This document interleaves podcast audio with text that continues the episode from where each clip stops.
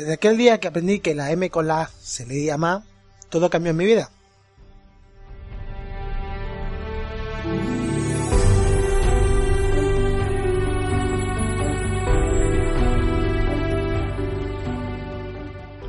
Llevo leyendo desde que era un enano. He devorado desde cómics hasta tratados de filosofía, pasando por las lecturas que nos obligaban en el instituto, que precisamente siempre he pensado que en España se lee poco, porque en el instituto nos hacían leernos auténticos coñazos insufribles.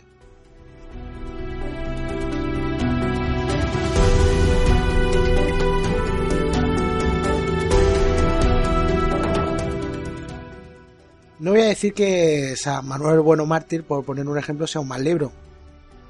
Eh, Dios me libre de decir algo semejante, pero sí tengo que decir, y además lo tengo que decir bien alto, es que si pretendes que un adolescente, que lo único que lee en su vida es los WhatsApp que le mandan sus colegas, se aficione a la lectura, este tipo de obras pues no son las adecuadas. Hay miles de libros que conseguirían que el adolescente se aficionara a ese acto que es abrir un libro nuevo y oler la tinta de sus páginas. Que sí, que los libros electrónicos están muy bien. Y bueno, pues eso, que es fácil de acceder a ellos, son baratos. Pero el acto casi fetichista de abrir un libro y de mirar una portada en buen papel jamás puede ser igualado por un libro electrónico. Eso es una sensación que yo suelo comparar con el sexo. Y más concretamente, pues lo comparo con el porno, porque el libro electrónico, a ver, el libro electrónico es porno. Y el porno está muy bien en ocasiones, pero donde esté una caricia que se quite esa sangre. Excepto si la caricia te la das a Grey, por supuesto.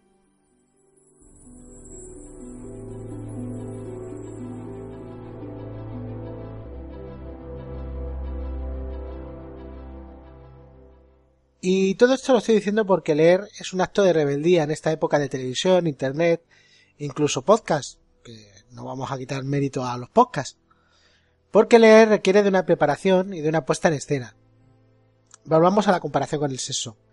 El aquí te pillo, aquí te mato está muy bien, que sería la equivalente a leer en el metro, pero una cama, unas velitas, un ambiente adecuado, mejora la experiencia bastante nivel y claro, pasa lo que pasa, que tenemos mucha prisa de dedicarle un rato a un buen libro, sentarte tranquilamente, eh, relajarte, poner buena música si quieres, pues es bastante difícil en este momento. Por lo que acabas haciendo lo que hacemos casi todos, que es leer antes de dormir o leer en el baño.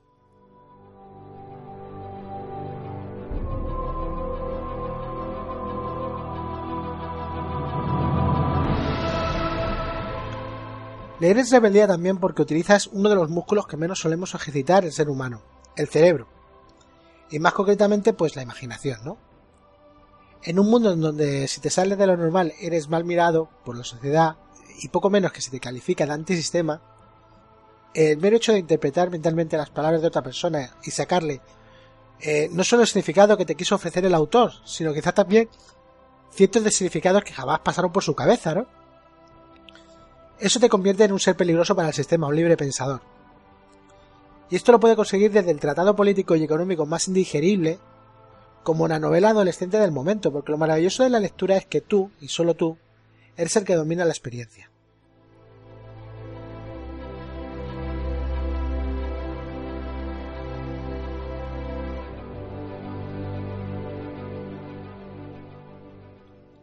El autor te puede mostrar un camino, y tú le pones los detalles. Sería como ir en un coche, el autor es el que conduce, pero tú eres el que mira por la ventanilla mientras lo recorres. Y todo esto por el precio de un par de cubatas e incluso menos.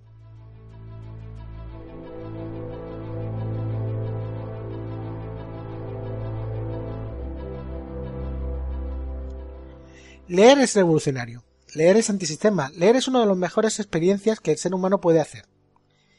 Y esto es tan así que todas las dictaduras o regímenes autoritarios lo primero que hacen al llegar al poder es censurar e incluso destruir todos los libros que pueden hacerte pensar algo diferente a la uniformidad.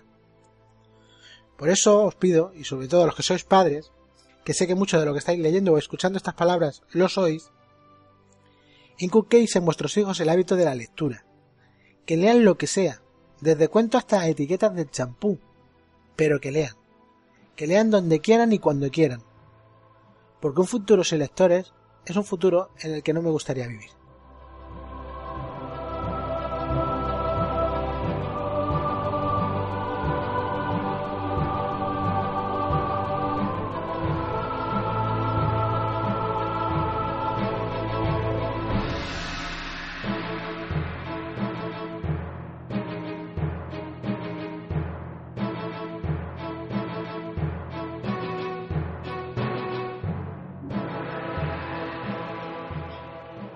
Película de esta semana es Matrix.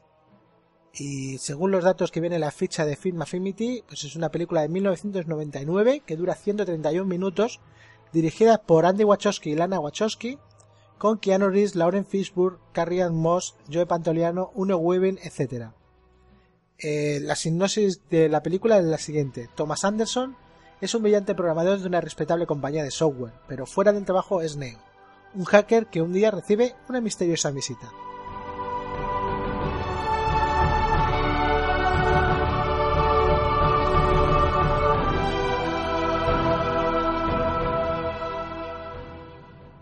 Y para hablar de Matrix, eh, hoy ha venido a la cueva del Guni, ha venido a visitarnos eh, un podcaster nuevo. Es su debut en el mundo del podcast y bueno, pues eso, ser indulgentes con él. Su nombre es Leo y bueno, a partir de ahora creo que vendrá un par de veces más a, a la cueva del Guni.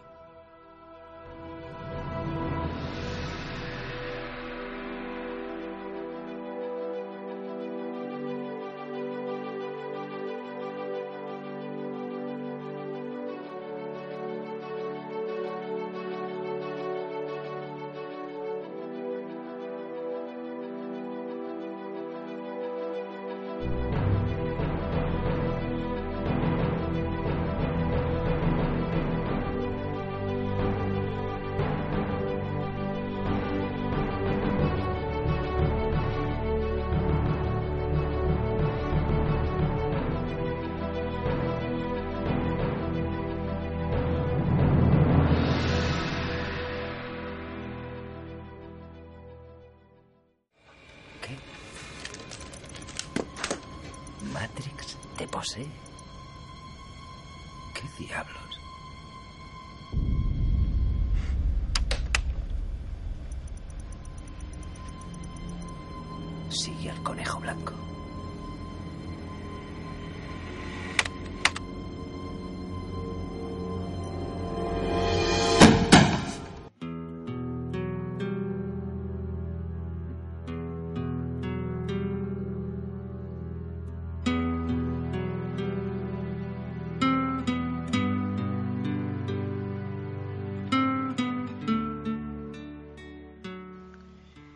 Y aquí estamos, eh, como os hemos dicho antes, eh, este, en este programa pues vamos a hablar de una película que lo cambió todo en el mundo del cine y para ello vamos a contar con un compañero que es oyente de otras épocas, es, le encanta el podcast, lo conocí en una, en una convención que organizó la asociación Manime de Manises y me quedé eh, heterosexualmente enamorado de su persona.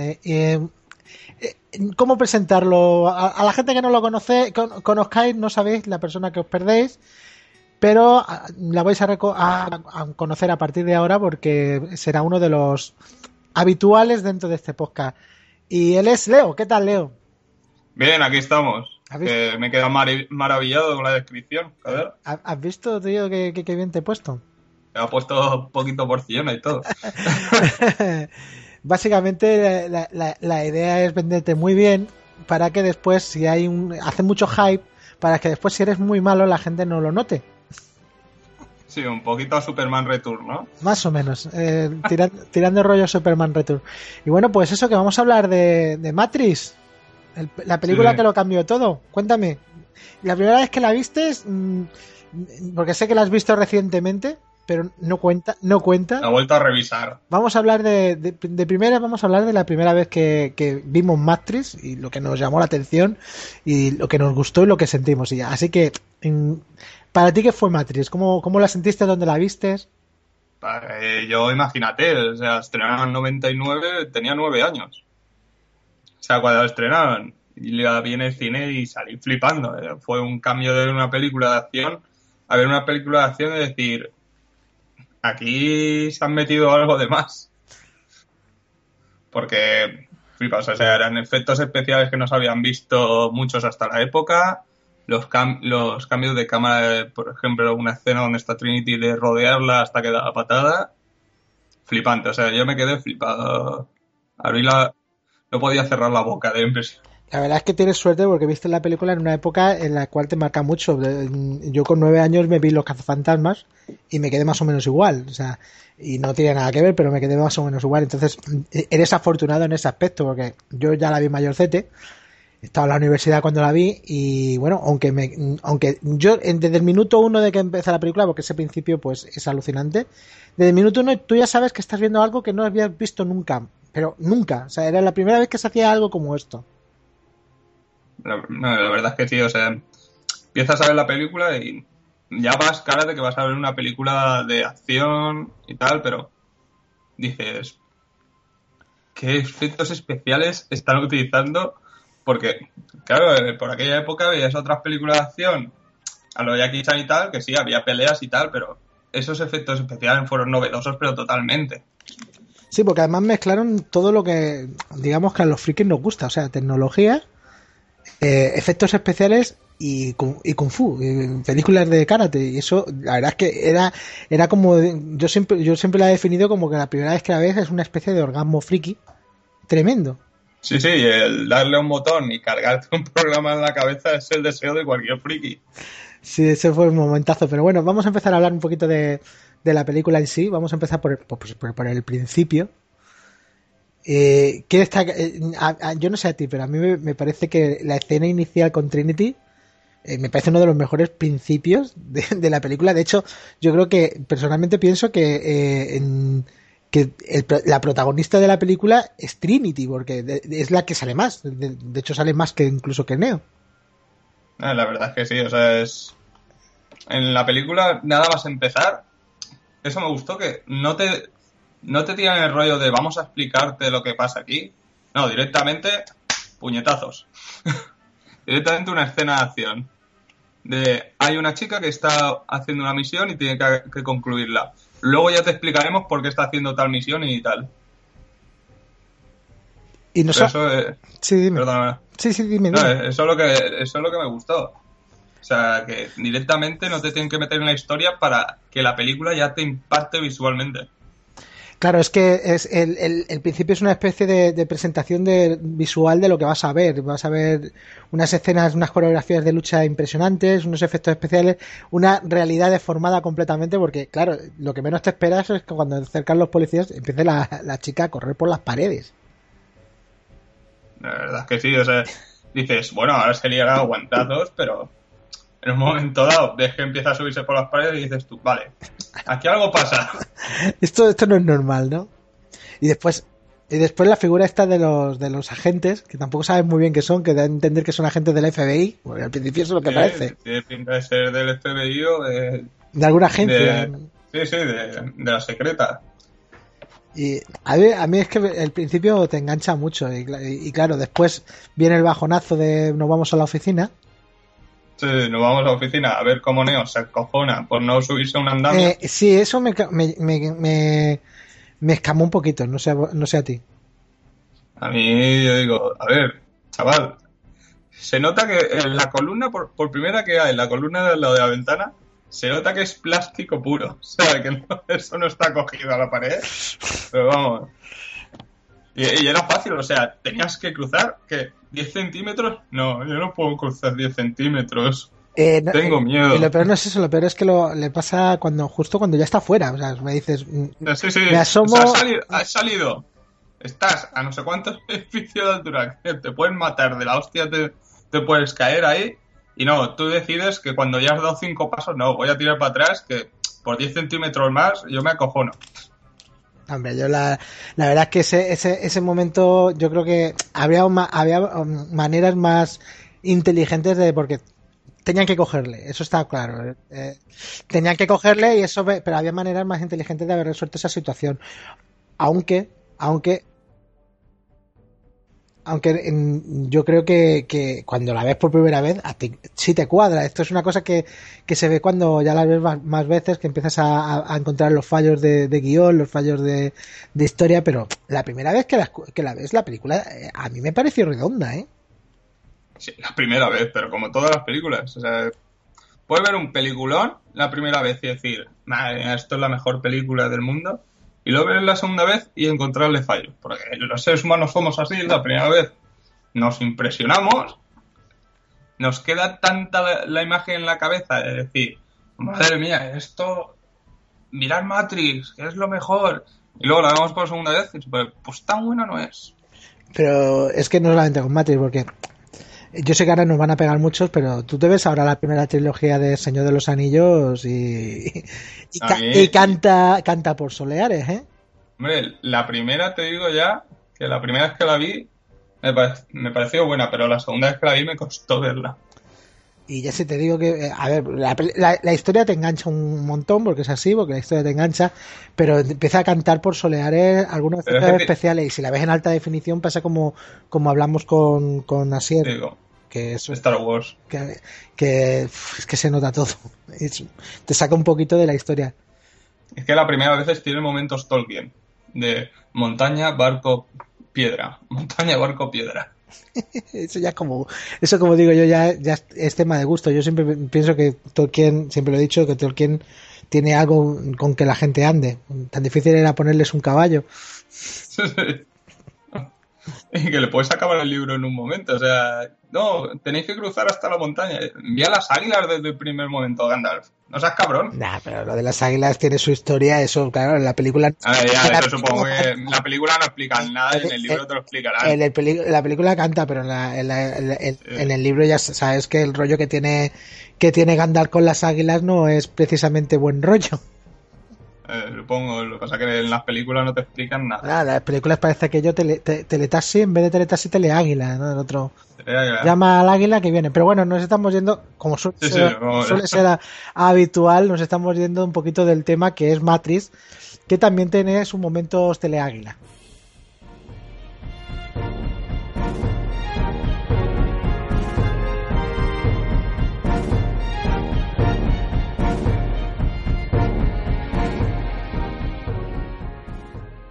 Sí, tiene sus momentos.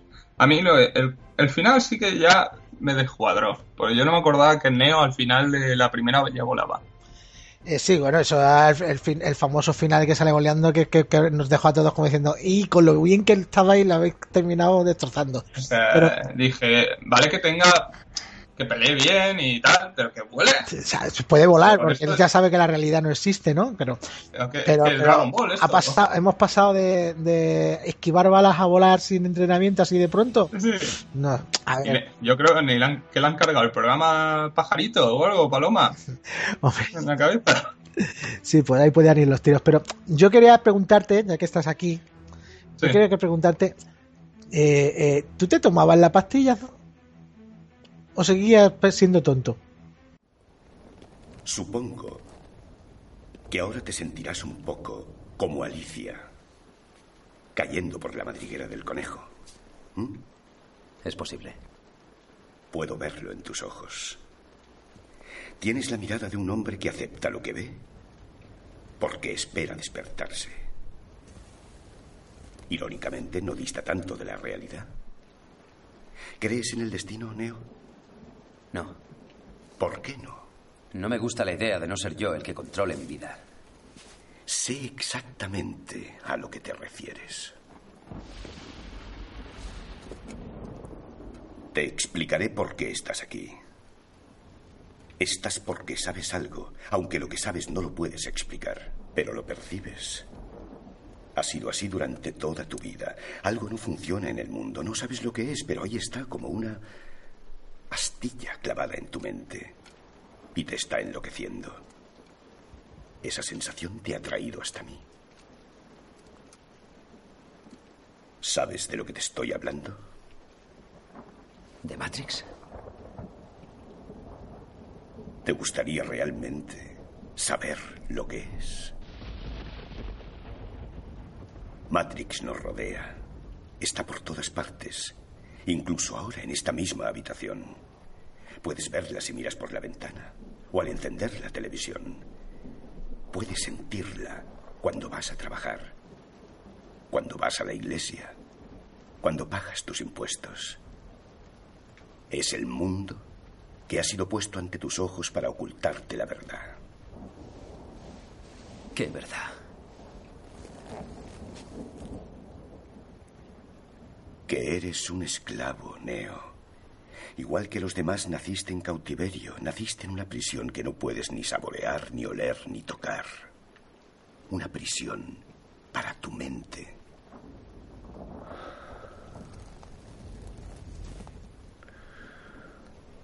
Por desgracia, no se puede explicar lo que es Matrix. Has de verla con tus propios ojos.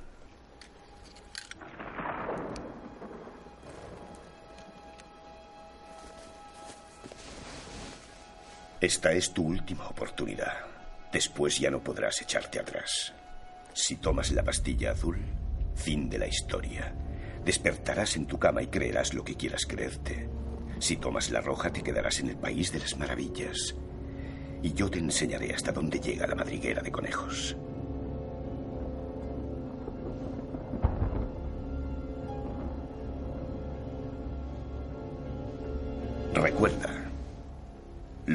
Que te ofrezco es la verdad, nada más.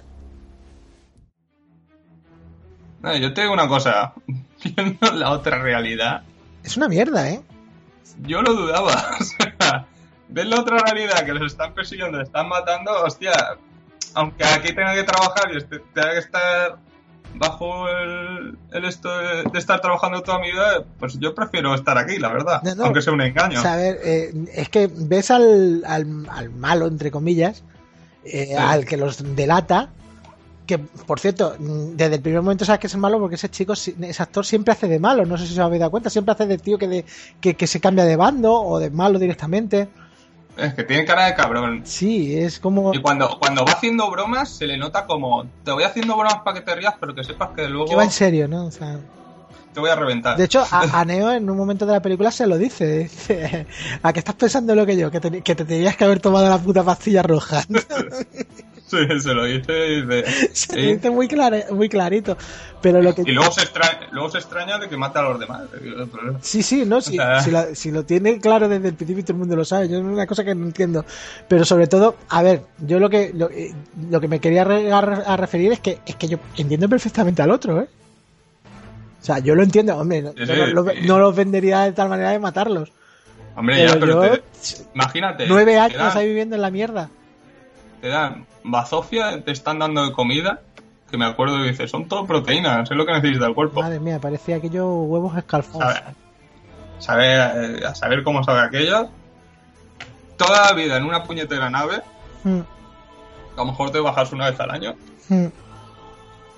Eso, eso no es vivir. Lo pe- O sea, prefiero vivir en, la- en un programa informático. Lo peor no es eso. Yo, a, a ver, a ver, yo eh, la estamos poniendo una- verde, la estamos poniendo verde y yo la he traído como una película mm, que nos marcó, o sea, eh, pero es cierto. sí, la- marcarnos no marcó. La película es mala. O sea, la película la ves ahora y, y aunque es la mejor de las tres películas, con muchísima diferencia, eh, la ves ahora y te das cuenta de que tiene Es, es lo mejor de lo peor. verdaderos, o sea- verdaderos mm, mm, fallos, trampas por todos los lados.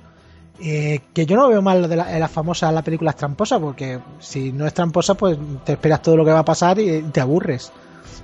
Aquí no te esperas nada, aquí si no la has visto nunca te quedas alucinado en, en todo momento. Aunque puedes saber un poquito de qué va. Además, es como una metáfora, de hecho, desde el principio lo hacen, una metáfora de, de Alicia en el País de las Maravillas. ¿eh? Está todo el rato diciendo. Sí, sí, el conejo blanco. Sí, al conejo blanco, hay que cruzar el espejo. De hecho, él para salir de Matrix cruza el espejo. Correcto. La atrapa, la atrapa el espejo, que parece. Ahí parece que le van a convertir en máquina. De, Empieza a entrar por la garganta aquello. en- de hecho, en principio es básicamente lo que están haciendo, es, es meterle un virus para que se salga, para que se salga del, del sistema. De hecho, se lo dicen. Te acabas de tomar la pastilla que es un virus, es un programa para que te salgas del sistema, para localizarte y poder sacarte del sistema. O sea, no deja de ser un virus. Pero, eh, Te están metiendo un virus en la cabeza. Entonces, ahora vienen las dudas. ¿Ese virus hace que todo sea irreal también? Eso es verdad, o sea, se- es todo cosa de la cabeza de Neo. Exactamente, es que ya nos hace pensar muchas cosas, ¿eh? Te empiezas a pensar finales como han soltado de series. Todo un sueño de Resines. No creo que sea un sueño de Resident. Es más, A mí, me, a mí me hubiera gustado las Resines de Morfeo, hubiera molado mucho. si, si, eh, si Matrix crea resines en Matrix, eh, es que Matrix está en la versión 2.0. Pero bueno, vamos a, vamos a seguir. Vamos a, te voy a hacer más preguntitas, a ver, a ver qué te parece. A, a mí uno de los personajes que me gusta más de Matrix, vas a reírte, pero uno de los personajes que me gusta más de Matrix es Ratón. Hostia, ratón. Porque Era el, el chaval el, joven, ¿no? el chavalito joven, chavalito joven, que se lo cargan rápido, Sí, que, está, que sí, sí. huele a fiambre nada más que sale la primera escena de la película. Eh, Míralo. sí, sí, sí. O sea, o sea, es que lo ves y dices, este es el que van a matar. O sea, Está clarísimo. lo- los que no tienen frases son los que matan, o sea, Los que no tienen frase o los que, o los que, o los, los que tienen pocas frases. o los que intentan quedarte simpáticos. Y este es el que trata de ser el simpático del grupo y dice, está muerto. Sea, este está muerto. Y lo ves desde el, primer, desde el primer momento que sale. Pero bueno, lo que iba. eh, a mí me gusta mucho el personaje porque es el único que se lo está pasando en grande. Él está viviendo una Sí, aventura. Es como el típico friki que lo han despertado, que dijeron, no, si, si te tomas esto, te vamos a poder conectar y cargar, cargar programas en la cabeza y hacer lo que te salga de los huevos. Y él dice, Te dicho, va, ¿dónde ¿dónde, fir- firmo? ¿dónde firmo? ¿Dónde firmo? Exactamente, eso es, eh, además da a entender que está más cerca de la edad de salida que lo que tendría que estar mm, Neos, porque Neo, porque Neo ya está mayor. Se dice en un momento de la película que a Neo lo han cogido ya ha pasado de edad de, lo que normalmente cogen. O sea, según esto ya es teoría mía que yo saco, porque te pones a ver la película y, empiezas a sacar teorías. No sé si tú opinarás, pero una de las cosas que parece es que los que sacan con, la ayuda de la oráculo, la oráculo localiza a los chavales que, pue- que pueden poder salir, que serían los que los chavalines esos que están allí jugando, moviendo cosas con la mente. Sí, Y después están los soldados que encuentran a hackers, a gente que está que, que- que saben que pueden funcionar como hackers, ¿no? Que Trinity es una de ellas. Incluso Ya, da, a entender que Morfeo también, porque eh, Neo a Morfeo lo tiene como un, un dios hacker. sí, lo tiene como... A ver, es verdad, al principio de la película, cuando sale Neo, lo que está buscando en el ordenador es a Morfeo. Eh, exactamente, está buscando a, O sea, la imagen. sí, está buscando a Morfeo y lo que está buscando porque se quiere poner en contacto con él porque da a entender que Morfeo pues es una especie de ciberterrorista y, tiene las, las respuestas sobre todo sobre la gran pregunta ¿cuál es la pregunta? ¿qué es Matrix? que es Matrix. O sea, el Matrix para, para Neo al principio, en vez de ser lo que es la realidad, para Neo se ve que es un programa informático que puede reventarlo todo, por lo visto. Eh, yo mira eso es lo que lo que lo que cree Neo que es Matrix pero yo tengo una yo tengo una yo es que veo la película como un rollo político tremendo o sea Matrix eh, eh, eh, Matrix es la sociedad de consumo lo que ni más ni menos de hecho te lo dicen es lo que Matrix es una mentira para que no te des cuenta de la realidad que eres un esclavo que es básicamente la sociedad de consumo No, no, no, sí, la verdad es que sí, sí. Los hermanos, los hermanos Wachowski aquí metieron política, pero como hay a veces, pero a, si lo a hacen chorros muy bien, la metieron a chorros y nadie se da cuenta eh, como si ves el Capitán América 2 ahora, o sea, eso es una crítica a Estados Unidos, de la, sí, pero de- que flipas. Joder, no me hables de Capitán América 2, que la vi antes de ayer otra vez y me parece la mejor película de- del universo Marvel con diferencia, ¿eh? Yo la vi con mis padres, o sea, he enganchado a mis padres a los superhéroes. pero- es muy difícil. Pero es que me parece, es que pa- y, si Sí, sí, para mí es la mejor película que por ahora que ha hecho Marvel. y si la, y si la- En, ac- en acción no, en acción sí que te puedes decir, los Vengadores serían a dar hostias, pero es que la película de los Vengadores es eso. Estos son los superhéroes, esos son los enemigos, péguense.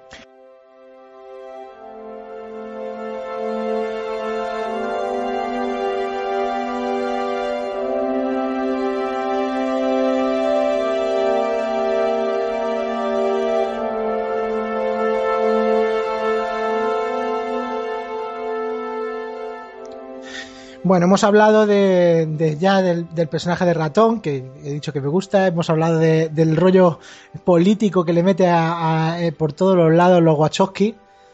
Eh, por cierto, aquí cuando todavía eran do- chico y chico, no chico y chica como ahora. Calla, calla, que eso, eso se lo conté ayer a un amigo que no sabía y flipó. O sea, dijo, ¿cómo qué? Digo, hombre, digo, he ahí la explicación de que haya tanto látex en la película. A ver, no, seamos malos, no seamos malos. que- Ahí ya había algún indicio. el hombre, el, el- hombre, el, hombre necesitaba. no vamos a meternos con lana. Aunque parece es que La película sí, está llena de látex. O sea, el único que va con ropa normal, que no llega a llevar látex, ni cuero, es, es Neo. Que, que yo me acordaba que llevaba cuero, pero no llevaba ya No, una gabardina una, normal. una gabardina normal y un pantalón casi también normal y una camiseta de estas de licra Todo que queda bastante mejor que la famosa sotana de la segunda y la tercera parte, que eso ya es bastante ridículo, las cosas como son. Madre mía. Es que la segunda y la tercera parte son un despropósito total, ¿eh? Es un vamos a hacer dinero. Sí, no. Más que vamos a hacer dinero es. eh, yo, a ver, yo tengo. El final de la película está claro que, que- que es abierto. Te deja para que va a haber una segunda y una tercera y una cuarta y las que hicieran falta. Hombre, el final de la tercera te deja abierta la cuarta. Lo que pasa No, que No, pero sobre gracias, todo. Sobre, gracias a Dios pararon. sobre todo me refiero a la- a la- a la- a la- al final de la primera película de, Sí, al de final, Matrix. la primera está claro. Estaba claro que era una. que estaban dejándolo abierto para, para siguientes películas. Pero yo lo que no pensaba es que iban a tirar por el rollo filosófico. Porque al final se tiran por el rollo filosófico que no hay manera de seguirlo. Cosa que en Matrix también hacen, porque hay mucha filosofía. Sí, sí. Yo vi una, una parte yo, que yo comprendí es que parece que estén intentando también dar una especie de que Neo es Jesús. Es Jesucristo. El elegido está clarísimo, vamos. Es el elegido y al final de la, al final de, de la tercera, ¿qué pasa? Que se sacrifica. Es que, es que Y encima se lo llevan en cruz, o sea. Esto era para. sí, no, la- está claro que todo el rollo político de la primera parte mm, le, dij- le pegaron el tironcete de orejas. Mira, tíralo por la religión, que en Estados Unidos la religión la, la- la- toleran, pero la política no, no les mola a la gente que hable de política. Y, y salió lo que salió, salió eso. Tuvo que todavía la segunda. Todavía. La segunda. Sí, la, La segunda aún con los hermanos estos que. Todavía la segunda tiene su puntito, pero la tercera con la rave bacanal bajo la tierra, eso ya como que no. Buah. A ellos se les fue la pinza totalmente. Mu- muchísimo, ahí se le fue muchísimo la pinza. Pero bueno, vamos a seguir con la, con, con la primera que habrá tiempo, a lo mejor en otro, en otro, otro programa hablaremos, eh, o traemos alguna de las otras películas de, de la trilogía Matrix, aunque casi cuatrilogía, porque no sabes si, no sé si sabes que hubo una, una película de, anima- de cortos animados, A- Animatrix. Animatrix, que tiene un, eh, un- a- a- tiene varios cortos muy muy interesantes. ¿eh? Yo te- lo digo ya porque a mí, a mí por ejemplo, el primero que era en CGI, que era animación. es que ah, a, dime. a veces a darles libertad a que no sea algo tan comercial. Aunque la idea es Matrix y al no ser tanto comercial, darle la libertad de que trabajen, salen cosas mejores que, que diciendo tienes que hacer algo de que gane dinero. Yo te voy a decir una cosa, Matrix sonó la flauta, Matrix no es para nada comercial, ¿eh? No, no. cayó en gracia, pero... pe- No, pero yo me refiero a Estamos y hablando, la tercera. estamos hablando de una película sobre los universos paralelos, sobre con rollos metafísicos, eh, eh, eh, sobre política. Es- que- que yo sigo diciendo que, que esto triunfara fue por los efectos especiales. Porque la gente llegaba y decía, mira, vente que vas a ver una película con unos efectos especiales y unas peleas alucinantes. Pero el rollo que tenía intrínseco, si llegase solo por eso, la película no se come nada. O sea, No, pero yo me, yo me refería más a, a Reloaded y a Revolution. pues, pero, es que ya te Eso sí que fue más de tirón comercial. Tiren- pa- pa- pa- hagamos como que no existen. Ignorémoslas. Ya, pero eso es lo que te digo, que Animatrix. Él sí que era Matrix, era el contexto de Matrix, pero se el tío más libertad de que no tenían que sacar cierto cierto beneficio y sí que pueden salir cosas mejores. De hecho, hay tres o cuatro cortos que son buenísimos. Hay uno que es El Chico, que no sé si te acuerdas de un chaval que está en la, ver, en la no. segunda y en la tercera parte que le había rescatado Leo. la había sacado Neo, pero en realidad no la había sacado Neo, se salió de Matrix él solo.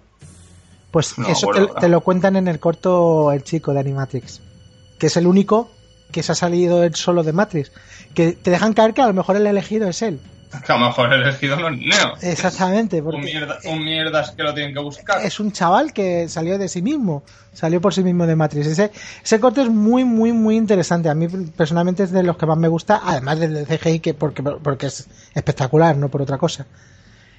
Y además porque sirve de, de inicio a, a- a tanto al videojuego como antes de Matrix, que, que fue la precuela de la, de la segunda parte, como para la segunda parte. La segunda parte empieza a partir del videojuego, de la, del, del corto de Animatrix. Pero yo creo que con en Matrix, en el mundo del videojuego, sí que está poco utilizado. No le voy a dar ideas a las preguntas porque la pueden cagar mucho, pero sí que yo creo que da para un videojuego de mundo abierto. Hubo dos, dos videojuegos. Uno que Estaba es Enter the Matrix. Enter the Matrix, que tenía un Ese sí que problema. fue. A ese fue un bombazo, se vendió un montón, ¿eh? Lo fue, pero vamos. Ese, eh, el juego no era nada del otro mundo, sobre todo porque era muy corto. Y era muy guiado, era muy pasillero, era por ahí, por ahí, por ahí, por ahí. O sea, no, era eh, una película, vamos. Sí, tú tienes que matar a ese. Si te matan en este pasillo, vuelves a empezar desde el pasillo. Sí, era bastante, No te vamos a dar la opción. era bastante pasillero. O sea, no, no era mundo abierto como tú dices. La verdad es que como, como juego de mundo abierto tendría muchas posibilidades, ¿eh? Pero vamos, o sea, el... Y encima es que tienes dos mundos abiertos. Tienes el Matrix y fuera. Y la Tierra Real, sí. Y la Tierra normal. O sea, Es que se ve... tendría mi- podrías tener misiones de ir y tener que destruir los centinelas y ya está. O sea, yo creo que vendería. Eh, yo creo que más tarde o más temprano harán algo parecido, sobre todo si, si se vuelve a... eh, que hay mucho, muchas, muchas posibilidades de, de que se vuelva a hacer alguna película sobre el, el universo Matrix. Hay muchas. Pero que sea sobre, sobre el universo, no, Hombre, la historia de no Neo se continúa la historia, porque con- si continúa en la historia... La historia de Neo se acaba. O sea, la historia de Neo se ha acabado, pero... Ya, pero te la, deja, te la dejan abierta, o sea, Pero que se haya acabado la historia de Neo no quiere decir que no se pueda continuar. No exista. De hecho, eh, la idea que te ponen al final de, de Revolution es que mm, mm, yo te voy a dejar elegir. Si quieres vivir en Matrix, vives en Matrix, a mí me viene de perlas.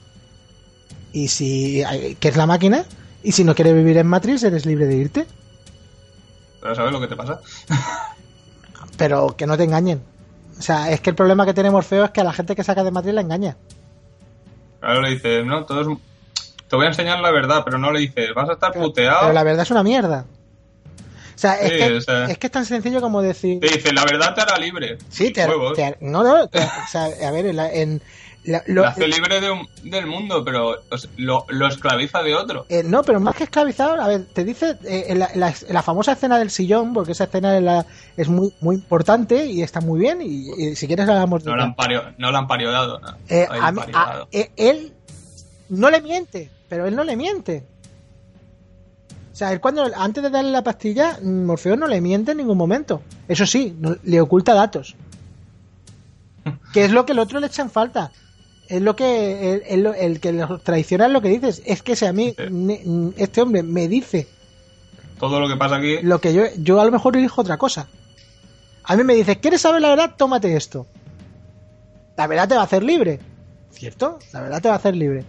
Si quieres saber la verdad te tienes que tomar esto. Ahora prepárate porque la verdad la no es verdad bonita. es una mierda, pero como un piano. Eh, exactamente, es que es tan sencillo como decir esto. Mira, yo te doy la. O sea, eh, Morfeo básicamente les engaña por, por- porque los necesita para sus intereses, ni más ni menos. Y a Neo mucho más, porque él está obsesionado. Morfeo está mega obsesionado. O sea, yo quiero mi elegido. Sí, está obsesionado, está obsesionado de Es que la, la obsesión le viene porque se ve que el oráculo, por lo que lo que dicen, le dice que él va a encontrar el elegido. Eh, es que justo eso. O sea, eh, Y es como, es como si a ti te, te llega que tú sabes un tarot que te fías y te, y te crees el tarot y te dice, no, tú vas, tú vas a sacar la primitiva. Te vuelves un ludópata. exactamente. Y más si crees ciegamente en el, en el oráculo. Que aquí ya te dejan caer. eh, si, te, si te pones a dar, si te pones a ver la película por segunda vez, tercera y cuarta, si te das cuenta de muchas cosas, de que, ya- de que, de que en la primera parte ya te dejan caer que el oráculo no es humano, ¿eh? El oráculo es un robot. O sea, es un programa. de Matrix. Es un programa más de Matrix.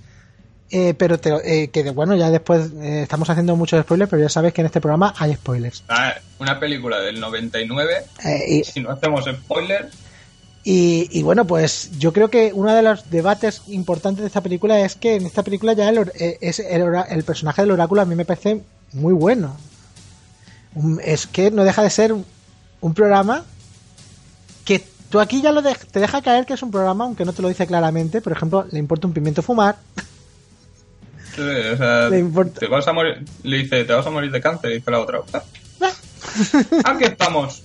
Le importa un Si pimiento me muero de cáncer, me reinician y punto. Eh, eh, eh, o sea, porque ella sabe que, que- que nada de aquello es real y, y te lo deja caer, o sea, y además, si lo sabe, ¿por qué lo sabe? Y por qué sabe, y sobre todo el, el- el tema importante es la famosa frase del jarrón.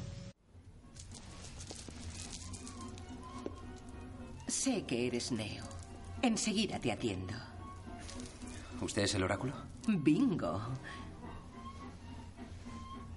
No soy lo que te esperabas, ¿verdad? Estupendo, ya casi están. Huelen bien, ¿verdad? Sí. Te diría que te sentaras, pero de todos modos no lo harías. Y no te preocupes por el jarrón. ¿Qué jarrón? Ese jarrón. Lo siento. Te he dicho que no te preocuparas. Le diré a uno de mis chicos que lo arregle. ¿Cómo lo sabía? Oh. Lo que de verdad hará que luego te devanes los sesos será... ¿Lo habrías roto si yo no te hubiese dicho nada? Buah, el jarrón, eso me mató, o sea. Ah, es genial. Es que tiene toda la razón, o sea. Si no le dice nada al jarrón, Lo hubiera- hubiera tirado el jarrón. Eh, no, además que lo dice, dice, no, no, lo que te va a hacer pensar durante horas es que... es- Yo soy, yo soy Neo y cuando tengo poderes lo primero que hago es volver y matarla. O sea, Hombre, que tío. me, ca- me has, qui- me has quitado el sueño directamente durante días. dándole vueltas al puto jarrón. eh, ¿Tiraría el jarrón o no? ¿Tiraría el jarrón o no? Y, y es que es verdad, porque eh, básicamente eso se basa, más, eh, ya estamos otra vez hablando de filosofía, en la, en la causa-efecto, la causalidad, una corriente filosófica que dice que toda reacción tiene una, toda acción tiene una reacción. Entonces, aquí te deja caer. Eh, tú has tenido una acción, pero ¿en la causa es que yo te lo he dicho o, o a lo mejor... O que ya lo ibas a tirar. O simplemente ha pasado porque pasa. lo he visto, te he hecho que lo hagas. Entonces ahí le dejan muy claro. es que lo del jarrón, si, si te pones a, a- a verlo, te das cuenta de que lo del jarrón es un adelanto de la profecía que le da a Neo. Sí, de, tú decides. No, no, O más, tú, más que tú decides, tú no eres el elegido. tú no eres el elegido. Si yo no te llevo a decir que tú no eres el elegido, ¿Hu- hu- ¿Hubieras actuado como tiene que actuar el elegido o no? Correcto, o sea, hubieras, te hubieras sacrificado, Exactamente, hubieras tomado la decisión correcta, te hubieras dado... o- o- o- porque imagínate que le dice que es el elegido, cogen a Morfeo y dice, a mí el Morfeo este me suda los dos completamente. Es, que- es que completamente, o sea, el yo importante soy soy yo, elegido no- no- no y que se carguen a Morfeo, De la hecho- voy a liar parda cuando De hecho, es lo, pueda. que, es lo que dice Morfeo. Morfeo se deja coger porque dice, no, no, es que el que hay que, sal- al que hay que salvar es a Neo. Pero es a Neo. Y, y Trinity dice, "A la persona importante es Neo. Y entonces eso Neo no lo puede permitir. Pero no lo puede permitir como el elegido. Pero si, lo hubiera, si él piensa que es elegido porque la otra le dice, tú eres el elegido, probablemente hubiera dicho, pues nada, eh, una baja... Y empiezan a rayarse la cabeza, pero vamos. una baja, ¿no? Eh, De hecho, eso es lo que provoca que, que, que comprenda de que no hay cuchara. Porque, Correcto. porque cuando le disparan, tú no te doblas, o sea, no se dobla la cuchara, te doblas tú. eh, porque cuando le disparan al final de la película, Dice que aquí no hay balas. exactamente, él, él dice, no, no me han matado porque no existen las balas. Y, y por eso se levanta tranquilamente. De hecho, si te das cuenta, no tiene ni agujeros de bala en la camisa. Correcto. Dice aquí que, que balas. Aunque todos creo que se creen que fue Trinity dándole un beso. Que flipas. O sea, la primera, la primera vez que ves la película dices. Trinity "Uy, le ha dado la- besos. Se ha revivido por el amor. Sí, es la primera. Es, pero- él es la cenicienta. Sí, al revés, pero, pero si te pones a verlo bien, no te- ahora después de verlas varias veces te das cuenta de que no tiene nada que ver, que es que él es- De que por fin su cerebro capta de que aquello no es real. de aquello no es real, de aquello- no hay cuchara. O sea, está sencillo diciendo, pero ¿cómo me vas a matar si esto no existe? Claro, no todos los cerebros están preparados, lo que da a entender es que no todos los cerebros están preparados para asumir eso. Claro, tú, cuando tú has estado viviendo durante ciertos años en una realidad y de repente te dicen, no, tú puedes saltar de un piso a otro que la gravedad no existe. Claro, tú dices, ¿y si no es verdad y me hostia? Pero es que tú fíjate que incluso los que saben que no es verdad se tienen que entrenar porque su, su subconsciente le dice, te vas a matar. No, no, es- esto es verdad. es que es así, es tu entonces Neo lo que consigue es vencer a su subconsciente y muy pocas personas pueden hacerlo. Y por eso es el elegido, ni más ni menos. Ya ves tú, vaya mierda de elección. Sí, pero eh, eso se ve muy, muy claramente en la segunda y la tercera parte. Fuera de No, Matrix, pero claro, fuera de Matrix que- Neo es, es- es uno más. Fuera de Matrix. hasta que para las naves con la mano. ahí ya dices, venga, Pero ahí luego, viene, tiene, ahí viene, tiene poderes fuera de Matrix. ahí viene lo, lo que yo digo. Para las naves con, mm, eh, con la mano porque en su cerebro ya está conectado con Matrix. Porque Correcto. al entrar, es que todo tiene su sentido. Cuando él se introduce dentro de, de Agente Smith, que ahora hablaremos del Agente Smith, porque se introduce para romperlos, eh, hace como si fuera un virus. Sí, sí. Agente Smith- es la única manera. De hecho, el agente Smith vuelve porque mm, su, sus partes del virus se han fundido con Matrix, por eso puede estar en cualquier sitio fuera del sistema. Pues igual que está el agente Smith fuera del sistema, está él fuera del sistema ya.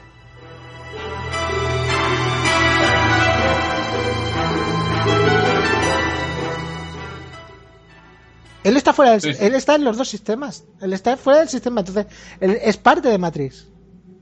Pero la primera vez que la ves, esa escena, te dejas pero súper rayado. Dices, venga, dice, ves a los centinelas y dices, ya está. No, simplemente habla, muerto todos. habla su negocio, ha- habla su idioma. Sí.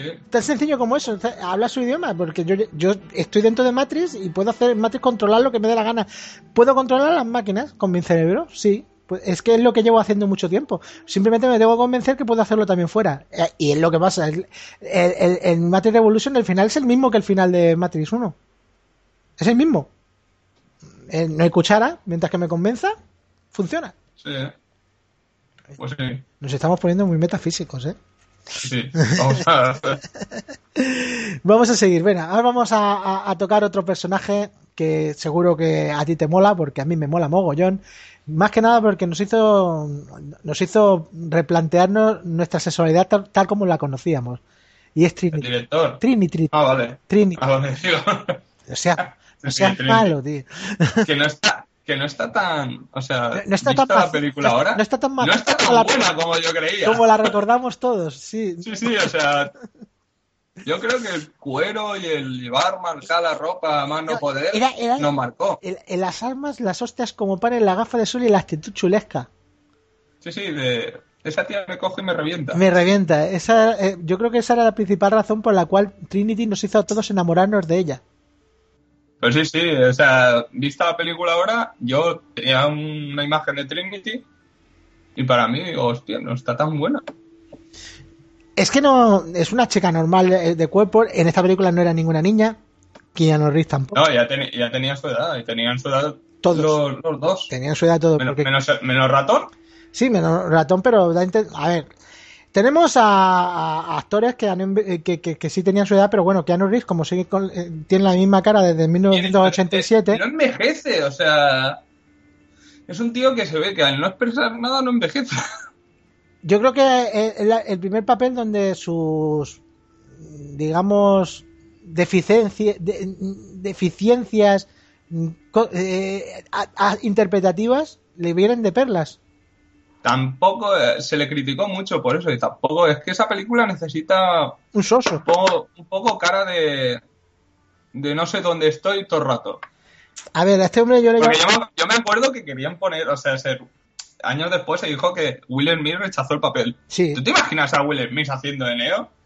Sería el típico que le dice, no, ten cuidado con los agentes y te suelta una broma. O sea, Eh, te voy a decir una cosa. eh, en la segunda parte de Men in Black, que fue por más o menos por las mismas fechas, si no, Sí. si no recuerdo mal, a lo mejor me estoy metiendo la pata.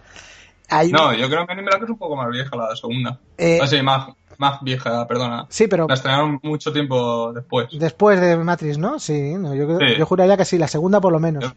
Sí, yo creo que Men in Black era del 98. O por sí, ahí. y eh, Matrix es del, 98 del 99 o del, Del 99. del 99, sí, Men in Black 2 era del 2000, 2001. Sí. Eh, bueno, pues yo creo que la segunda parte de Men in Black deja eh, cuando se pone las gafas y dice Will Smith lo de la diferencia entre tú y yo es que yo hago que esto luzca.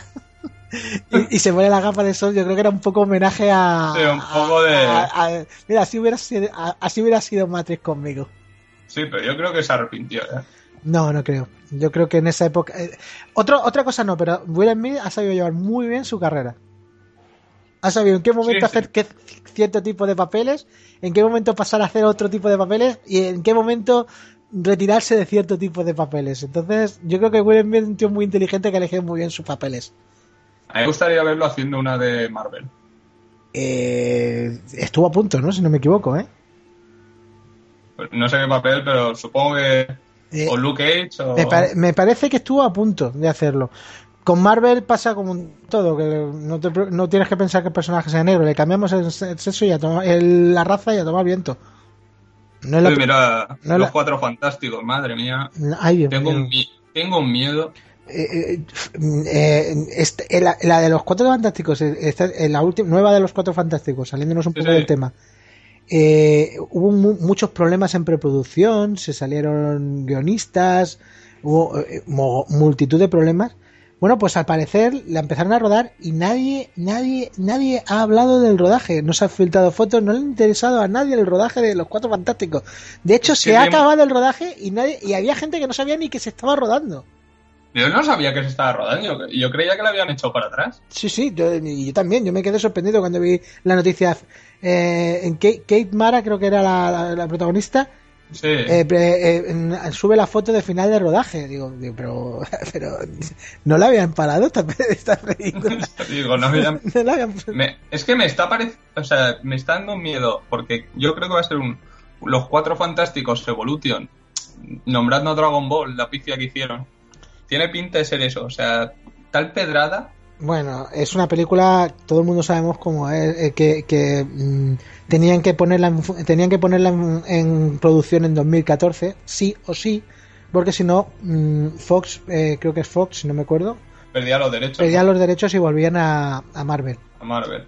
De hecho, Algún, yo sueño con que algún día vuelvan todos los de- derechos a Marvel. de hecho ya se han perdido varios y han vuelto a Marvel. Mm, Blade Sí, creo que Blade, Punisher y, y ¿quién es el otro? y el motorista fantasma. Y Ghost Rider. Ghost Rider. Eh, no creo que vuelvan a hacer películas con ellos, ya te lo digo yo.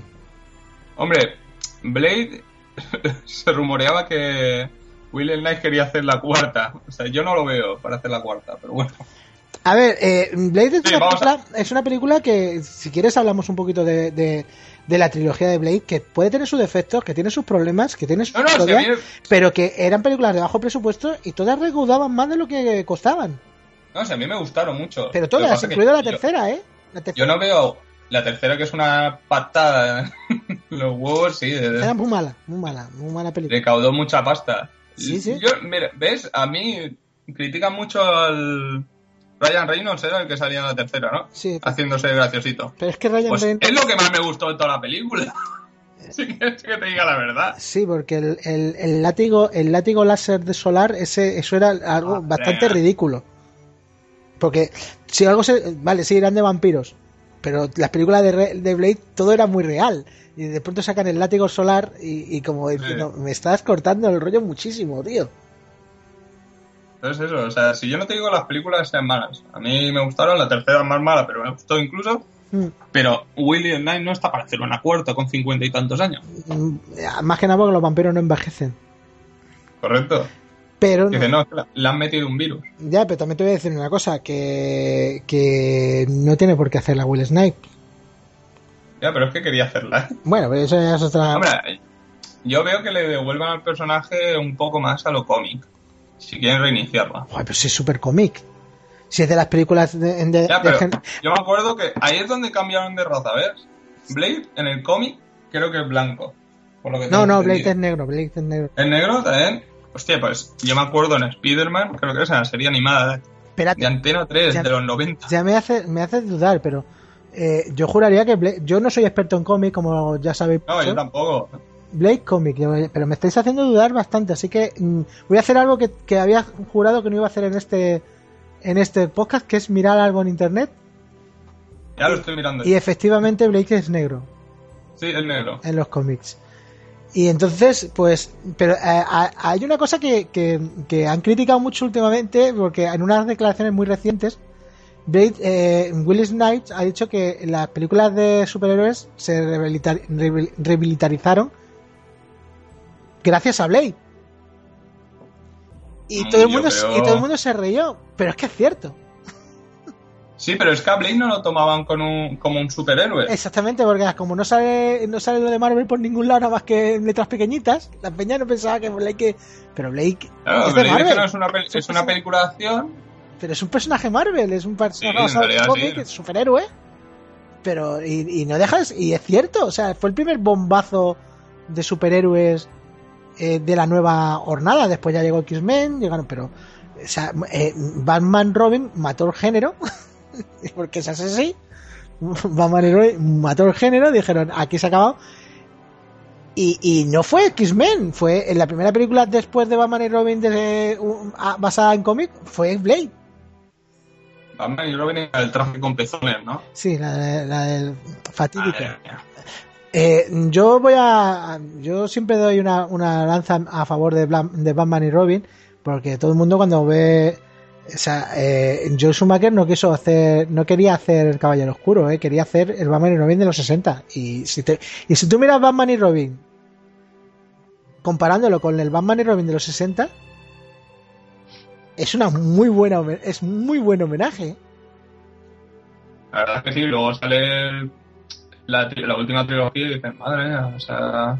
Es que la última trilogía se tira más por, el- por la época nueva de, de Batman, de, de Frank Miller. Es más re- realista que el clásico cómic. Ya, ya veremos ahora Ben Affleck. Bueno, pero eso es que yo como no doy un duro por Zack Snyder y compañía, pues mm, porque no lo doy, porque no lo doy. Porque no confío, no confío en un proyecto que han tenido que sacar rápido y corriendo porque Man of Steel no les ha salido como esperaban que les iba a salir. Ya, ya veremos. Yo creo que por ahora Marvel está dos escalones por arriba que, que DC en, en películas. Sí, además mm, Y es más, es que Marvel se, se hace sus tiene una productora que se dedica a hacer sus propias películas, los que tienen los derechos ellos. DC quiere hacer lo mismo, está en ello. Hasta que no lo hagan, no creo que sea muy fiel al cómic. Pero es que tenemos un problema con, DC, sobre, más que con DC lo tenemos con Warner, y es un cierto complejo de no quiero que se note que mis películas de superhéroes son de superhéroes. Sí, yo quiero que, se- que sean como si, como si pasaran en la realidad. Sí, bueno, vale. Mm, Vale, pero es que Batman se llama Batman, no se llama el Caballero Oscuro. Ya lo he dicho en otros programas, pero es que es así, y yo eh, me, me tiene un poquito eso mosqueado. Y bueno, Vale, yo creo que volvemos a Matrix. sí, vamos a volver a Matrix porque si no, los que hayan estén escuchando el programa porque ponía Matrix en el programa nos van a, a- a dar en, en la boca. Y además porque no la hemos visto recientemente por algo. Así que vamos a pasar a, a ya al momento de despelleje. Porque vamos a hablar de mm, Matrix. Ya no, no vamos a intentar, vamos a, a olvidarnos del sentimiento que nos causó Matrix, lo que nos volvió a enganchar con la, con la ciencia ficción, la nueva manera de películas de acción. Que, es, que eso es cierto y eso es así, no se lo vamos Sí, a negar. eh, Eso no se lo podemos quitar. No se lo podemos Eso negar. No se lo podemos quitar. Pero Matrix ha envejecido regular. Regular tirando mal. Te juro que yo creía que era mejor película antes de verla.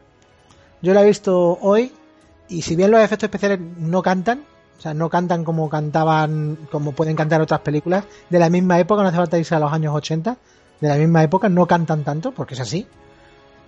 Eh, eh, sí hay que decir que la película tiene fallos por todas partes. Pero por todas ¿Tú te- partes. Justo que decías antes de la primera escena de Trinity, Sí, cuando se tira por el aire, sí. tú te das cuenta ahí, ¿no? Bueno, pero eso en la, en la primera vez que lo vi también lo vi muy evidente, ese, ese- cuando, cuando se va girando volando, ¿no? Sí, sí, yo no me acordaba. Pero tanto. yo, yo creo que yo creo que no pretendieron hacerlo realista, ¿eh? De hecho, hay muchos, muchos efectos especiales que no te lo hacen realista, y- sino que te lo distorsionan un poquito para que te das cuenta de que no estás en la realidad. Por ejemplo, cuando explota, cuando la- el helicóptero se da contra, contra los cristales. Eh, el, el- el helicóptero, eh, si tú tiras una piedra contra un cristal, se rompe el cristal, no se hace una onda. Eso es verdad. Eh, yo creo que ahí, ahí es para que tú veas que Matrix no es real. Entonces, mm, tú eres humano, lo estás viendo, igual que cuando se cae el, el, el teléfono y se queda un poquito mm, esperando y, y después se cae. Cuando- Sí, sí. en la escena esa. Eh, él no lo, ve nor- no lo ve normal, claro, porque para él la realidad es así, pero nosotros sí, porque estamos fuera de su realidad. Es eso, es que cuando se cae el teléfono falta alguien diciendo, jódete, al que se le ha caído. Sí, sí, es como, Con un poco de... como, como la, la máquina no lo tiene preparado, no lo tenía preparado porque ese teléfono en teoría no debería de estar en el programa, pues eh, mm, tarda un po- una milésima de segundo en, En programarlo. en programarlo y tú lo notas, pero para ti es la realidad y lo asumes como algo normal. Es como el famoso déjà vu. Sí. Ese gato se ha movido. Ese gato, es- Lo, lo, lo- lo he vuelto a ver.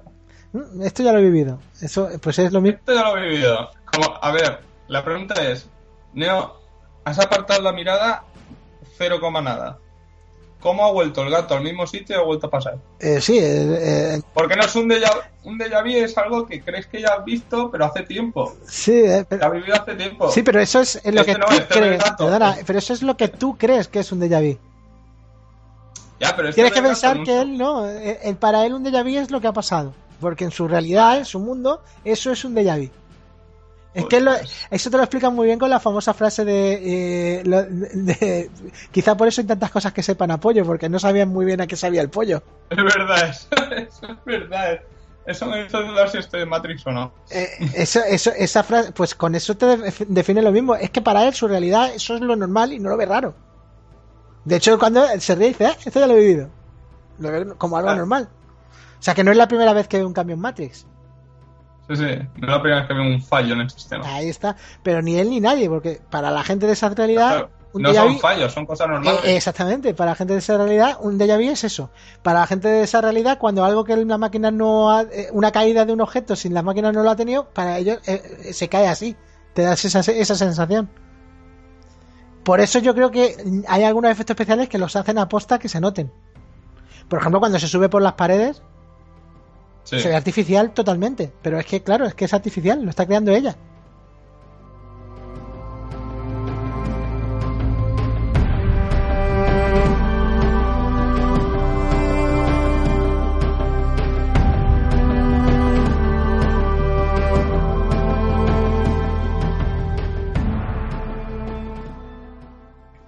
A lo mejor estoy yo dándole este, este significado simplemente porque no le salía mejor.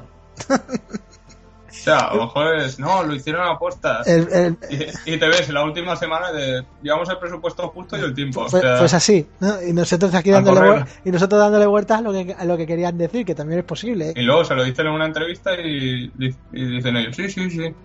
Más de, un- Nos lo, curra- más de una- lo, lo curramos para que quedara erróneo. Más de una vez ha pasado eso, ¿eh?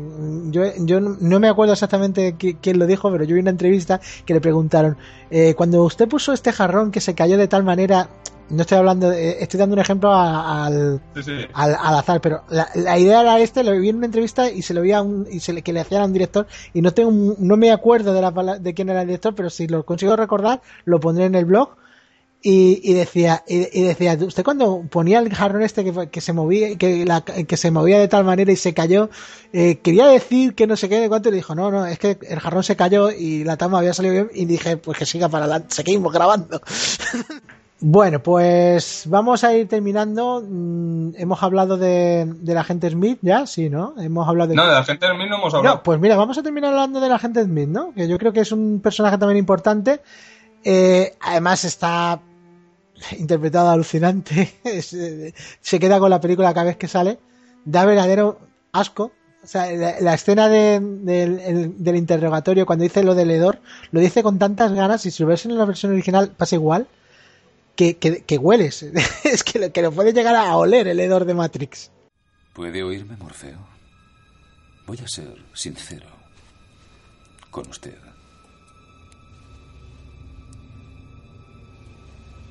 Yo odio este lugar. Este zoo, esta prisión, esta realidad o como usted quiera llamarla, ya no la soporto más. Quizás sea el olor. Si es que existe. Estoy saturado por él.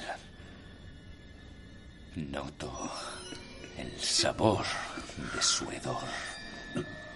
Y siempre que lo noto temo que de alguna manera me haya infectado. Es repulsivo, ¿verdad? Tengo que salir de este lugar. Tengo que huir. Y en el interior de su mente está la llave, mi llave. En cuanto Sion sea destruida, ya no será necesario que esté aquí. ¿Me ha entendido? Necesito los códigos. Tengo que conseguir entrar en Sion. Y usted tiene que decirme cómo. Va a decírmelo. O morirá.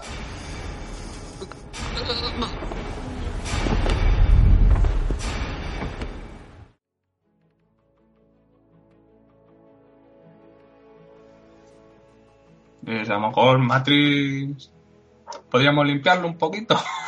No, es que tú comprendes que él, eh, eh, él no quiere estar allí, quiere, se han metido allí pero no quiere, entonces está haciendo su trabajo Sí, porque está no se, puede por- relegar, no se puede relegar porque es uno de... Está, está por obligación. O sea, es un programa que Matrix ha- lo ha puesto allí y que no le deja salir, pero vamos, ni a patadas. Y ahora viene mi duda. Yo te voy a hacer una pregunta de tú qué opinas. Y tú- me, tú me das tu, tu opinión. Cuando está el famoso mo- monólogo de el- la humanidad es un virus, Mm. yo creo que se lo está diciendo porque en realidad lo- a, a él nos, le- le- nos envidia. Nos envidia que, que podamos, que, que- que tengamos libertad para hacer lo que nos dé la gana. Él no, él no puede. Sí, por- porque él está programado. Él no puede, él tiene que hacer su función. Y nos odia porque nos envidia. Claro, y luego cuando vuelve hace lo que le da la gana.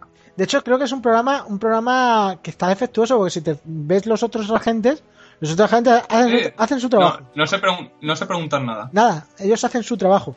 Punto. Y claro, eh, es un poco que el, el- el elegido necesita un antagonista y han buscado un antagonista a su altura. Como Matrix Sí, como que- ente no podía ser, Sí, el Madrid no podía enfrentarse a Neo. Necesitaba, necesitaban a alguien físico.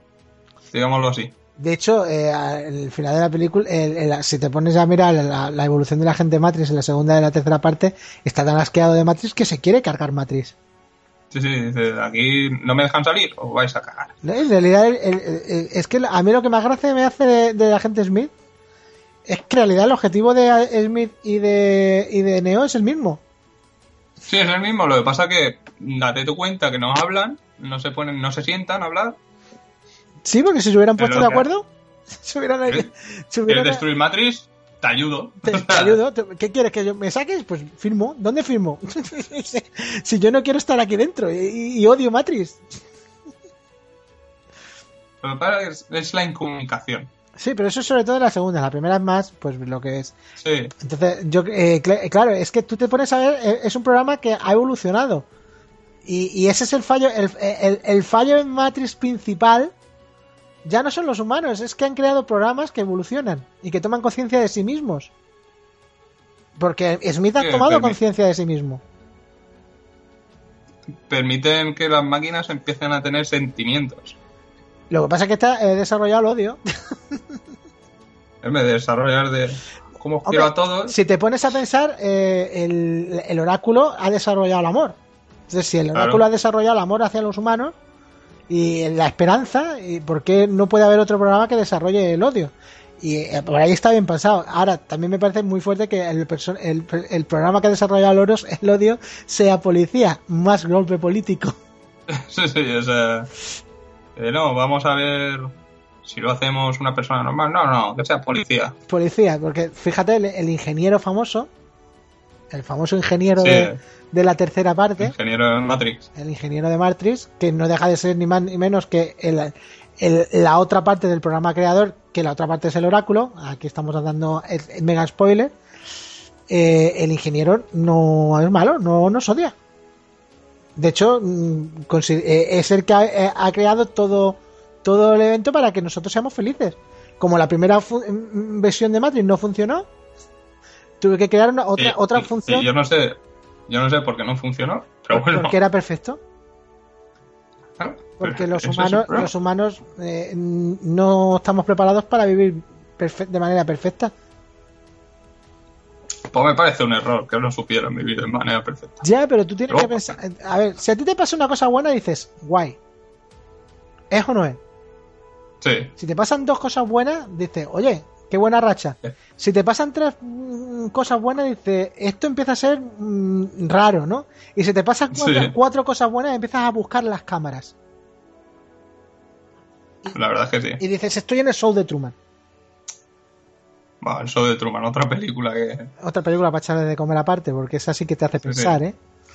eso sí que es... Vale, yo más de una vez me he preguntado que si no estás en el show de Truman. En las Islas Fiji. Bueno, Es esa una, manía de, que, de querer ir y que no dejen ir. eh, esa es una gran película, pero no vamos a hablar de ella, ¿sabes por qué? No, no, ¿Sabes por qué no vamos a hablar del show de Truman en este programa? pues se hablará en otro. Porque lo voy a apuntar para, para, para hablarla en otro programa, sí. Me parece una buena idea. Además, eh, eh, tienen más puntos en común con Matrix de la que lo que la gente se cree. Muchos más. Sí, Muchos más, lo de la otra realidad. lo- Y ven una realidad que le plasman. exactamente, no es la realidad, sino es la que me han puesto a mí delante. Pero para mí es la realidad. Para mí es normal que caiga un, un foco en el- del cielo. Eso es muy fuerte. se cae como con el cielo y te dice, "Mm, esto es un foco, pero le dice, no, es un avión. Y dice, ah, ve, pero entonces es un avión, no, Ah, no pasa nada, porque no, hay es un ningún, no hay ningún problema, ¿no? Pues Pues aquí, peligro que me caigan en la cabeza. aquí es lo mismo, en Matrix es exactamente lo mismo, ¿eh? Sí, o sea, es que a ti te plantean una realidad y te dan las explicaciones de todo. Hmm. Es más, a, a veces pasa cuando sacan algo novedoso de el mundo puede ser no sé qué y enseguida sale alguien de ciencia, eso no puede ser porque tal. Y la mayoría de la gente se lo cree. Sí, no, eh, basta con que... No le, bu- no le busca el darle una vuelta. Y bueno, el pedir, explica- el pedir explicaciones. Y hace unos años todavía, pero si te pones a pensar en la época, en la era de, la, de las redes sociales, con que lo hayan compartido cinco ya lo das por real. Joder, O sea, es así, me, ¿eh? dos me gusta y a correr. Como, como te llega a ti y le hayan compartido cinco personas, dices esto es real, porque le han compartido cinco, o sea, esto es real seguro. Y ya no te digo si es un meme que pone ¿sabías qué? Y si no, ya con Julio Iglesias, eso ya es sagrado, ahí ya te lo crees. Ya, pero bueno, esos son humorísticos, pero lo- en principio los de ¿sabías Sí. qué no son humorísticos. Y es que te crees ¿será todo lo que pone después de un ¿sabías qué? Y te lo crees y no, y no te da por mirar en internet o mirar en, en cualquier otro lado a ver si es verdad. Lo das por hecho Sí, y te lo guardas. y te lo guardas para, que momentos... so- ahora, perdona. Sí, la sociedad hoy en día acepta mucho las cosas sin rechistar. Y la parte, la- y yo creo que parte de la tienen la- las redes sociales. Yo lo, lo tengo cada vez más claro. que Es que estamos dando verdades. eh, eh, Internet, o sea, si sale en Internet ya es verdad. Y, y bueno, ya cuando me salta dice, no, es que lo he leído en la Wikipedia. La Wikipedia, como no pone el botón editar, Eh, La Wikipedia puedo poner yo lo que me dé la gana en cualquier entrada. Y, y hasta que se dan cuenta los de la Wikipedia, ahí está. yo puedo, estar- puedo entrar ahora mismo en Star Wars y poner el director. Eh, vamos a poner Director, por- Pe- Pe- Pedro, Pedro Almodóvar. Exactamente, y lo puedes poner. ¿eh? C, C- C3PO, si pone Rosy de Palma. Y a correr.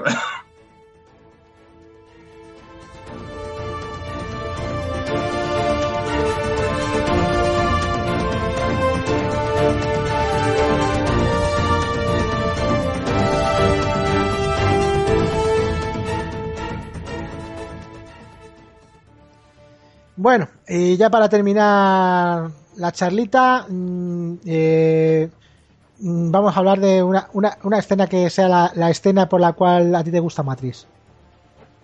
La escena por la cual me gusta mi Matrix. Sí. Si te habla el niño de nueve años que vio la película por primera vez, la de los tiros. Vamos, vamos, que me hable el niño de 9 años y después también que me hable el adulto. Sí, sí, te voy a decir las dos. El niño de nueve años te diría que el- la de los tiros. La que él los esquiva agachándose por la escena mítica. O sea, es la escena que la ves por primera vez y se te clava en la mente. Exactamente. Tienes razón. Y ya viéndola ahora, la pelea. La que es más normal. La que tiene contra la gente de Anderson en, en el metro. Ahí con la gente de Anderson, el agente Smith en el metro. Eh, la- la- antes de. Sí, la, la- la última pelea, ¿no? Cuando se, cuando, Sí, la- cuando, cuando, eh, cuando rompe el teléfono y entra Trinity y se rompe el Sí. teléfono, ¿no? Sí. Esa. Además ahí le da. A mí me parece una gran pelea. O sea, ahí le, le da, le da la del pulpo, mija, a Neo. pero es una pelea normal, que no se les va la pinza ni empieza a utilizar. Pero le da la Hombre, del pulpo. sal- Sí, le da el pulpo, está más claro que el agua. Le da la del pulpo y se salva de, de puro milagro. Se salva porque al final dice, ah, que no puedo con él. Pues, Pues a mm, correr. Me voy corriendo. Que es lo que me dijeron que tenía que haber hecho. Pego un salto Eso y me voy es, a es correr. lo único, lo único que hace bien el calvo. El Morfeo. Pues se lo dice el calvo. Sí. No, no, Morfeo no. El Se lo dice el malo. Se dice el malo. Si ves a alguna gente, corre. Corre, que es lo que hacemos todos. Corre como lo más que pueda, El- que es lo que hacemos todos. Es lo único bueno que creo que hace la película. Bueno, pues oye, eh, Leo, que un placer haber estado contigo este rato. Que yo creo Ah, que. un placer. que yo creo que la película, pues oye, es, eh, eh, es pasable, incluso si la ves ahora. Tienes que verla con, la idea de que es una película del 99, que tiene sus añitos. si, puede, si puede ver otra cosa, ya. pasable. Pero si puede ver otra cosa, Digamos, póntelo. digamos que es una película que ha envejecido mal, ¿no? Esa es la conclusión de los dos, Sí, ¿no? para mí ha envejecido muy, muy mal. Muy mal. Yo creía que. Yo la vi con unas. La iba. La fui a ver con unas expectativas antes de ayer que dije, va, vamos a ver qué tal. Yo la recuerdo bien. Y dije, al final de la película dije, tostón, dura demasiado. Y vas Dura demasiado, o Yo- sea- Yo, he echado para adelante escenas, las cosas como son, las he echado Sí, para sí. adelante. No, no he podido verla completa. Dos horas y algo. Dije, es una película del 99, dos horas. Sí. Que ahí aún duraban hora y media, como mucho. Ahora han vuelto otra vez a, a las dos horas, dos horas y veinte. Sí, sí. Eh, Han vuelto a decir, vamos a que como que a- así no tener la excusa de para una hora y media no pago 6 euros. Sí, pero es que luego vas al cine, te ponen lo ves no inmortal dos horas Y te sobra lo verlo por todos lados, sí. y acabas diciendo que me pasen una katana de la película porque yo acabo pronto. Sí, no, no, eh, la verdad es que sí, hay películas de estas que dos horas que te sobra media hora de película fácil. Eh, Y después hay otras que, que, que durante, Que te falta, que te que falta, te falta no, una hora. Vengadores, Vengadores, una película de dos horas y cuarto que, que se te pasan voladas. se te pasan voladas. Sin embargo, menos Steel se hace eterna y esa lucha final de 45 minutos, madre mía. No hay de manera. Men of Steel- De Men of Steel quiero hablar otro día porque también tiene miga. No, pero esa, esa la dejaremos para segunda temporada porque esa es demasiado reciente para, Mejor. para la cueva del Guni es demasiado reciente. Años venideros. Así que para la segunda o tercera temporada hablaremos de Men of Steel. Pues nada, un placer. Y a ver si repetimos. Pues, hombre, por supuesto, que, por supuesto que vamos a repetir. Nada, espero que le guste a, los- a la audiencia. Vale, y si no, no te preocupes que si no, no le gusta le, te echaremos la culpa. Normal. A mí echarme la culpa. Bueno, venga, Leo, nos vemos. Venga.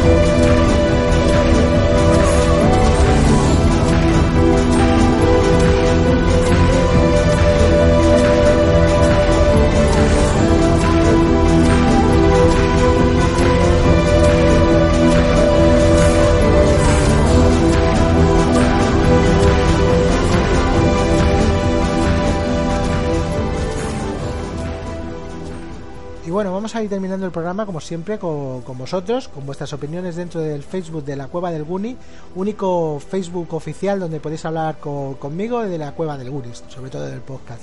Sabéis que también podéis seguirme en Twitter, en Tony Fusion Freak. Y bueno, pues eh, vamos a hablar. Como siempre, eh, hicimos dos preguntas. La primera es la habitual, la de qué os pareció la primera vez que la visteis. Y la segunda es, sabiendo lo que sabéis, ¿os tomaríais la pastilla que te deja en Matrix o la que te saca? Vamos a empezar por Carlos Castellanos Casanova que dice, solo existe un Matrix 1, una obra maestra. Además, son basura infecta.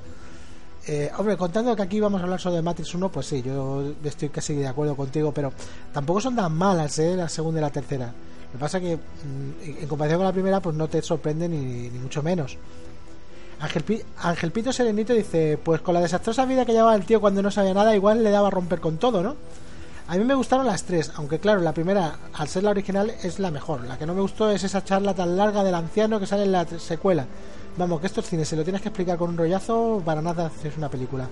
Sí, la verdad es que los Wachowski son muy de explicar las cosas varias veces. También sale en el ala de las nubes, podéis verlo, que la voz en off explica lo que estás viendo en pantalla. O sea, que es, normal, es algo normal de los Wachowski. Eh, Gabriel García dice: La primera, pues mola bastante. De la segunda, escenas aisladas. Y la tercera la hicieron para sacar perras.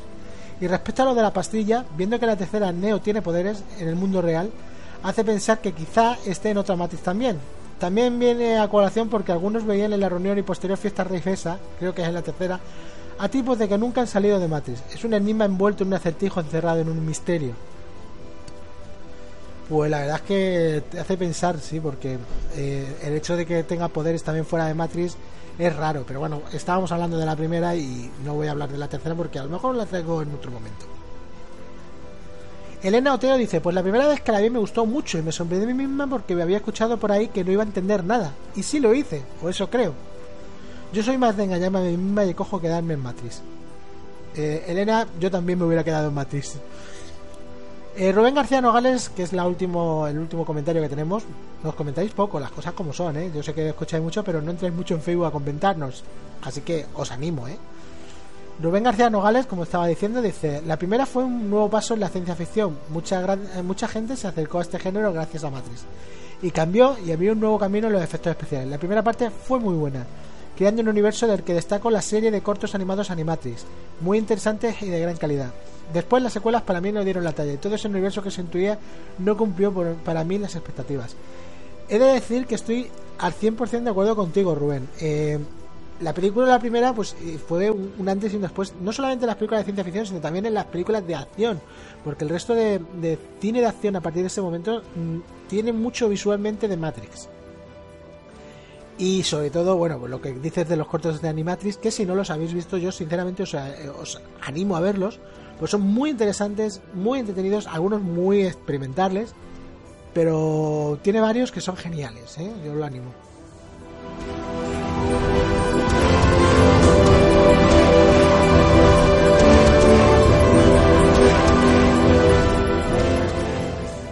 Y bueno, pues acaba el programa. Una, un programa más, una semana más. Este es el quinto, si no me equivoco. Y, bueno, pues ha sido un placer estar con vosotros, un placer estar con Leo y un placer hablar de una película que sinceramente a mí me gusta mucho, que es Matrix. Espero veros en el próximo programa. Ya sabéis que podéis descargarnos en iVoox, en la cueva del Bunny, en el podcast de iVoox, suscribiros. Y también podéis descargarnos en iTunes, pero ahí no tengo muy bien, muy claro cómo se hace, porque iTunes ya sabéis que lo manejo bien poco. Pero gracias al compañero soy Antonio Gilabert, pues estamos en iTunes. Así que nos vemos en el próximo programa y espero que no me falléis. Hasta la próxima.